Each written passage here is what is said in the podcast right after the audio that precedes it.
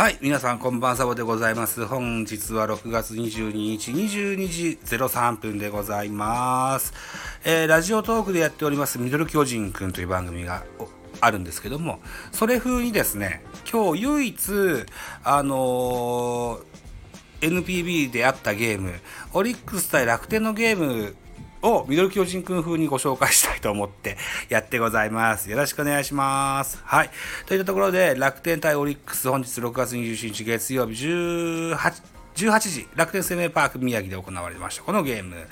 えーっと、オリックス対楽天。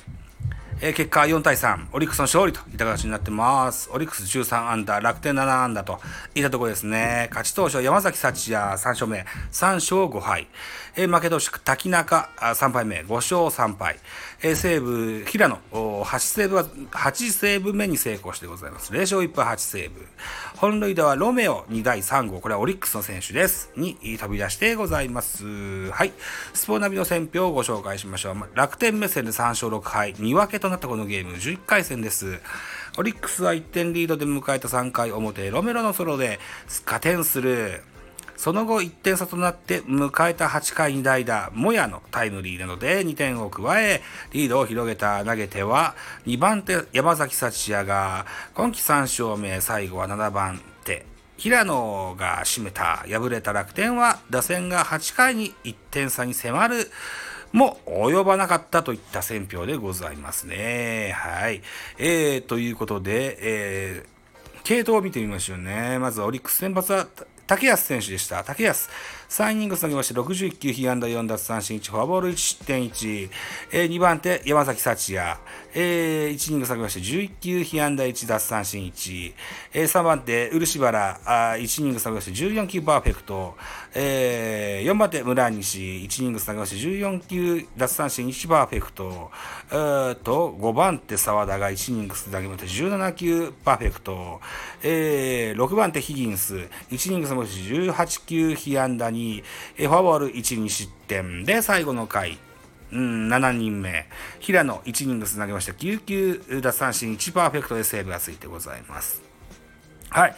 えーっと、漆原、村西、沢田、ヒギンスにホールがついてございます。えー、大社楽天、先発、滝中でした。3イニング投げまして、58球、被安打7奪三振1、フォアボール1、デッドボール1、失点2。2番手、森原、1イニング投げまして、20球、被安打1、奪三振2、フォアボール1。3番手、福井優也、1イニング投げまして、14球、2奪三振パーフェクト。えー、4番手、安楽。1イニング投げまして、12球、1奪三振パーフェクト。5番手、酒井。1イニング投げまして、10球パーフェクト。えー、6番手、えー、孫、孫であってんだっけ？孫、孫チャーホー。孫チャーホー1イニング投げまして、25球、被安打4奪三振1、2失点。ここは痛かったですよね。で、最後、松井裕樹。1イニング下げて23球、被安打1奪三振にフォアボール1、無失点といった系統になってます。はい。で、では、このスターティングラインナップのご紹介。まず、オリックスから1番センター、福田、2番、福田周平、2番、サード、宗、えー、3番、レフト、吉田、あ5番、あ、違う、4番、ライト、杉本、5番 DH、ロメロ、7、えー、6番、ファースト、T 岡田、えー、7番、セカンド足立良一、8番キャッチャー若月、9番ショート紅林。安打情報です。えー福田4打数1安打1打点。えー、宗4打数0安打1打点。吉田4打数2安打。うん、それからダイソーの小田が1通りしてますね。杉本4打数1安打。ロメロ5打数1安打1本塁打1打点。えー、T 岡田 5, 5打数1安打、足立良一5打数2安打、若月3打数1安打、代打もや1打数1安打1打点、えー、9番ショートの紅林は4打数3安打と猛打賞といった感じで、よう打ってますですね、オリックスね。うんえー、対して楽天です。スターティングラインナップ、1番ショート小深田、2番ファースト、鈴木大地、3番セカンド、浅村、4番レフト、島内、5番ライト岡島、あ6番 DH カスティーヨ、7番サード黒川、8番キャッチャー足立、9番がセンター辰巳といった形になってます。安打情報でございます。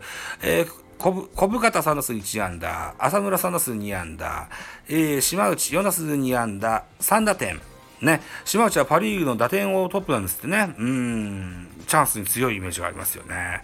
こういう選手がオリンピック代表入るといいんだけどなと僕は思ってますけどね。はい。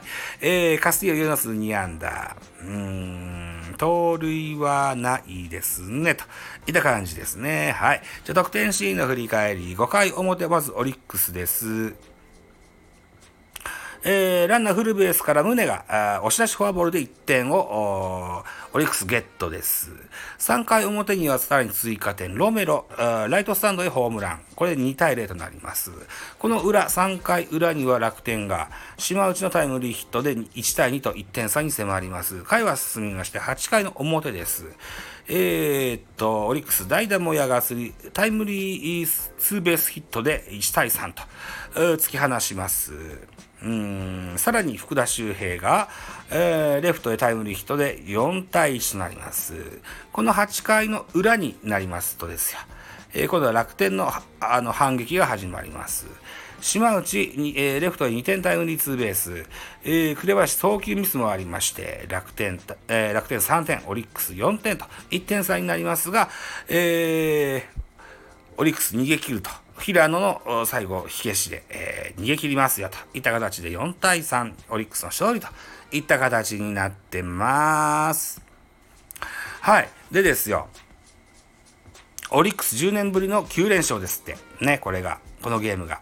で、楽天との同率首位対決を制し単独トップに立ちましたといったゲームになったそうです。オリックス。ね、交流戦も優勝して弾みがついてます。ね、えー、ジャイアンツも負けたな。宮城君に随分抑えられた、そんな、あ苦い思い出もございますですね。はい。というところで、オリックス今度は日本ハムとね、京セラドームで明日戦いますよと。えー、オリックスの予告先発は山岡、11試合投げました3勝4敗、ボルス3.78。対する日本ハムはバーヘーゲン。えー、今季は8試合投げまして1勝5敗、防御率6.17という数字になってます。対戦成績、山岡が日ハム戦には2試合投げてまして1勝しております。防御率を0.64としっかり抑えてるといった形ですね。対してバーヘイゲンは1試合投げまして1敗、防御率5.40といった形になってますよ。さあ、このゲーム、どうなることでしょうか。ね、えー、オリックス、えー、連勝を10まで伸ばすのか、日本ハムが意地を見せるのか、えー、楽しみなゲームになってございます。はい。といったところでお時間としましょう。えー、ザボのフリースインガーお時間でございます。私、ザボスタンド F の他にポッドキャスト番組ベースボールカフェキャン中世、ラジオトークポッドキャスト番組ミドル巨人くんの音ザボの多分多分、アンカーを中心に各種ポッドキャストで配信中 D 弁、えー、など配信作品多数ございます。フォロー、いいね、ギフトをお願いいたします。また匿名でコメントできる Google フォームと質問箱をご用意してございます。ぜひ、お気軽にご利用ください。あと、ハッシュタグザボと、で、えー、つけて、ツイッターしていただきますと、後日、エゴサさせていただきますよ。何卒気軽に絡んでやってください。はい。で、えー、っと、昨日、6月20日、アンカーでね、えー、D 弁、えー、漫画ドカベンダイジェストのシャープにアップしてございます。えー、名君高校山、ドカベン山田が、えー、1年夏の地方予選決勝戦、えー、雲龍率いる東海高校戦の一戦配信させてございます。はい。ぜひお聞きいただけたらと思います。それから現在22時12分になってますけれども、22時30分からラジオトークの方で、青い鳥さんという方のライブにゲスト出演させていただきます。1時間野球の話をしてほしいって言ってもらってます。頑張ってしてみたいと思います。といったところでまた次回でございます。バイチャ